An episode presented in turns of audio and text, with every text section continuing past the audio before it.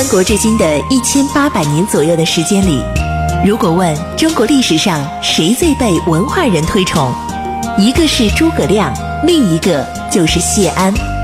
他凭借自己风流倜傥的名士之风，倾倒了李白、苏轼、王安石、辛弃疾、陆游等无数文人。不知谢安，不懂中国文人风流；不读谢安，不知传统士文化渊源。大禹茶馆之乱世名相谢安传正在播出。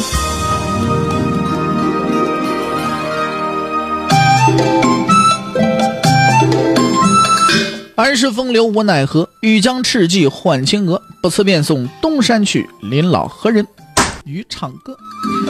今天呢，咱们继续给大伙儿说乱世名相谢安传。之前咱们说到哪儿啊？呃，咱们给大伙儿呢提出了一个问题啊，什么问题呢？就是淝水之战当中最大的谜团是什么？有些朋友说了，说东晋区区八万北府兵，怎么可能打败前秦九十万大军呢？对不对？基本上十比一、十一比一的这么一种打法嘛，对不对？其实呢，这件事也不是不可思议。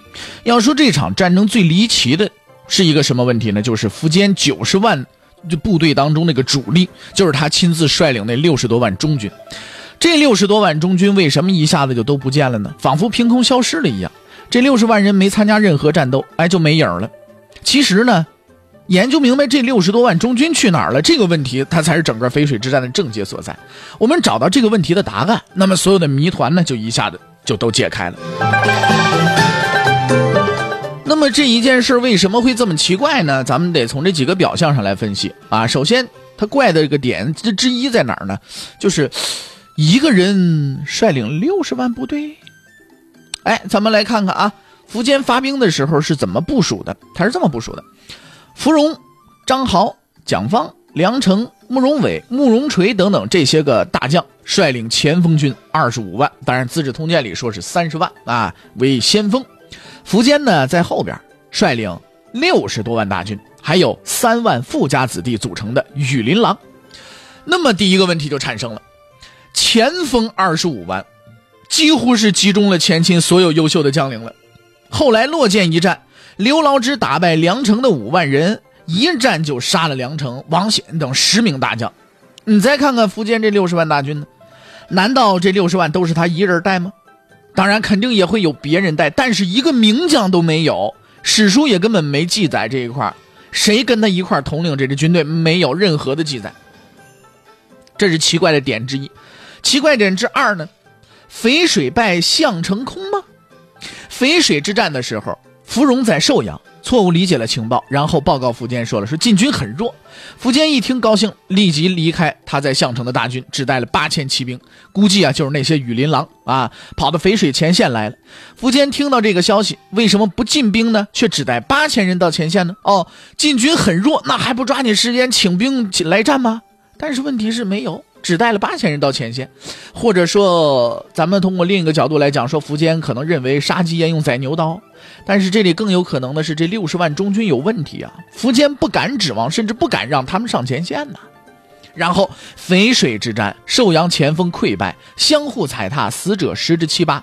这里可指的是前锋这二十几万人啊，并不是苻坚项城的大军。从今天河南的项城到安徽寿县，将近三百公里，而且道路崎岖，就好像说在山海关有二十万人打了一个败仗，北京的驻军却一下都没了，就是一样的事儿啊。这就引出了奇怪点之三：失踪六十万人，不了了之了吗？前秦莫名其妙丢了六十万人，战后苻坚带着一千多骑兵去找慕容垂，你说这么大的事儿也没见他追究谁的责任。按理说他离开了项城，这儿也总得有人管吧？你连前线都没上，这么多人六十多万人就跑光了，那这管事儿的这死罪都有余，你一百个脑袋不够砍呢？苻坚呢不闻不问，好像这六十万丢了就丢了，也没什么可新鲜似的。这是淝水之战中的最大问题啊！这六十万人决定这场战争的规模。假如说压根儿没有这六十万，淝水之战也未必会一直被叫的这么响。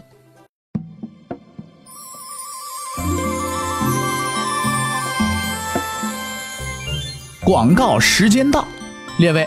如果您想和茶馆掌柜大宇有更多的交流，劳您大驾，请移步微信订阅号，搜索“大宇茶馆”四个字然后点关注。宇是宇宙的宇，别写错喽。掌柜的大雨等着您。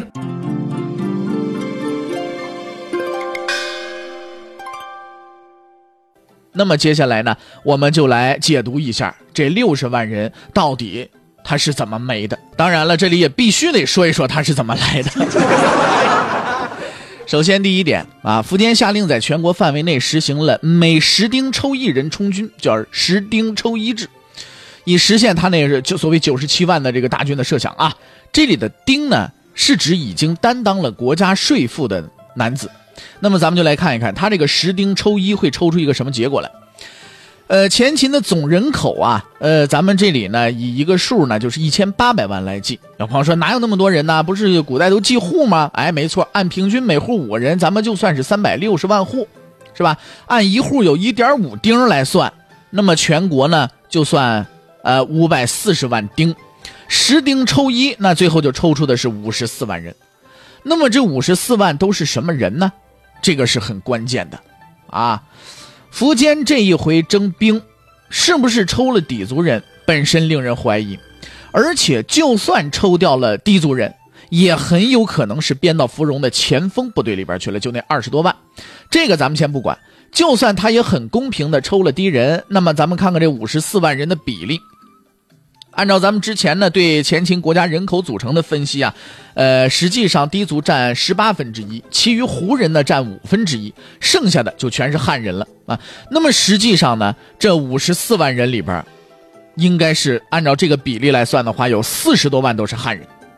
这个平均十抽一，最后导致的结果就是弄出了一支数十万的汉人军队，很可能抽上的胡人会部署到各族的将领当中，而剩下这些汉人。就变成了苻坚的中军了，这就是这六十万人的实质了。第二个问题，所谓中军的用途是干什么？这六十万的中军，这么庞大的汉人中军能干什么用呢？首先，第一个作用，它可以吓唬东晋。苻坚出师的时候，那架势可是非同一般呐，东西相望，前后千里，蜀汉之军顺流而下，幽蓟之众至于彭城。以至于田庆，这个田余庆先生疑惑地说：“啊，说史传以此称道苻坚出师之胜，百年所未见。你不管史书有多少夸张成分吧，但是吓唬东晋这个目的，那肯定还是收到效果了。以至于建康在淮南之战，呃，秦军距广陵百里之后，又好好的震恐了一回。这里苻坚的第一个想法，当然呢，就像那个朱荣所说的啊，有征无战。”吓得司马曜自己出来投降了，所以呢，这个充数的中军也还是起了些作用的。另外一个呢，他也正好用来运输，啊，像这种远涉千里的作战，如果不能就地取材补充军粮的话，那么这里用陈寅恪先生的分析啊，呃，打仗的兵七万，用来用人来背粮的话，需要多少呢？需要三十万。那么这些汉人既然指不上他们打仗，那就让他们去运粮吧，当苦力吧，那不是正好吗？哎。这就是这六十万人最主要的作用了。那第三个问题，前秦到底有多少军队？咱们来瞅个数据啊。前秦三百六十九年灭燕的时候，一共是出动了精锐十六万人。当然，这肯定不是全部啊。那么加上后方的，估计最多不会超过二十五万。三百七十六年前秦灭前凉灭代。大约出动了三十万人，这个时候全部不会超过四十万。再后来，三百七十九年淮南之战被北府兵歼灭十四万人，那就还有二十多万。再经过这几年补充，有个三十万左右，差不多。而这个数呢，就正好是淝水之战芙蓉前锋军的总数。要说前秦的困难在哪儿？对苻坚来说呢，补充兵力是个很难办的事儿。为什么？氐族人基数少啊，草少数民族，少数民族争上来，其他族的兵又跟他不能一条心。哎，可不像汉人，一旦觉醒，说振臂一呼，弄个十几万、几十万，一点都不困难。所以说这个民族问题啊，他解决不了，统一全国呢，那就是不可能的事儿。所以芙蓉这二十五万前锋就是苻坚唯一的指望，他就想凭着二十五万精锐拿下健康。说到这儿呢，我们一开始提出那几个问题也就都能解开了。苻坚为什么没给中军派遣有能力的将领啊？因为这些人不是用来打仗的，是用来运粮的。那那些将领们，你说把他留在这运粮，那是多多多那个什么，是不是？哎，吃亏啊！那些个将军们得到前面去冲锋陷阵呢，他不能当督粮官呢，他就派一些其他的官员，哎，管理一下这些人，别捣乱，别逃跑就行了。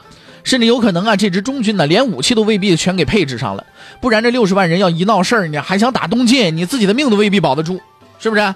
哎，所以说呢，武器都不能发全了。淝水前线一败，项城大军为什么会跟着消失啊？因为这个大军是一群被强逼来的汉人，人家心里还未必认你前秦这国家呢。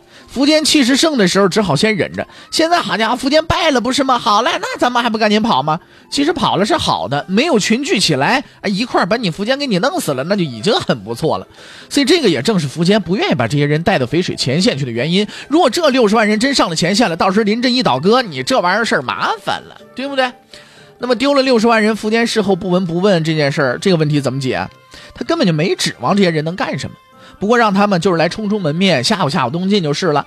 结果东晋没被吓住，非要跟他打，那得了，那就让他们来运运粮吧，正好解决这个运输问题。所以呢，这些人最后啊，竟一把消失了。苻坚也觉得没什么奇怪的，这又不是我手底下这帮真正的当兵的，对不对？所以其实实质上啊，这个淝水之战的百万大军，我们就能看得看得很清楚了，主力就是前锋。是芙蓉带领的那二十五万精锐，什么中军什么都是假的。这其中包括慕容垂和慕容伟的鲜卑兵，大约几万人。然后呢，苻坚为了抑制桓冲啊在上游的策应，也为了对付鲜卑人呢，就把慕容垂、慕容伟都派到这个云城去了。那么这个前线呢，就都是他的嫡系了。项城的大军根本就是一摆设，吓唬人用的，纸老虎，基本不具备参战的条件。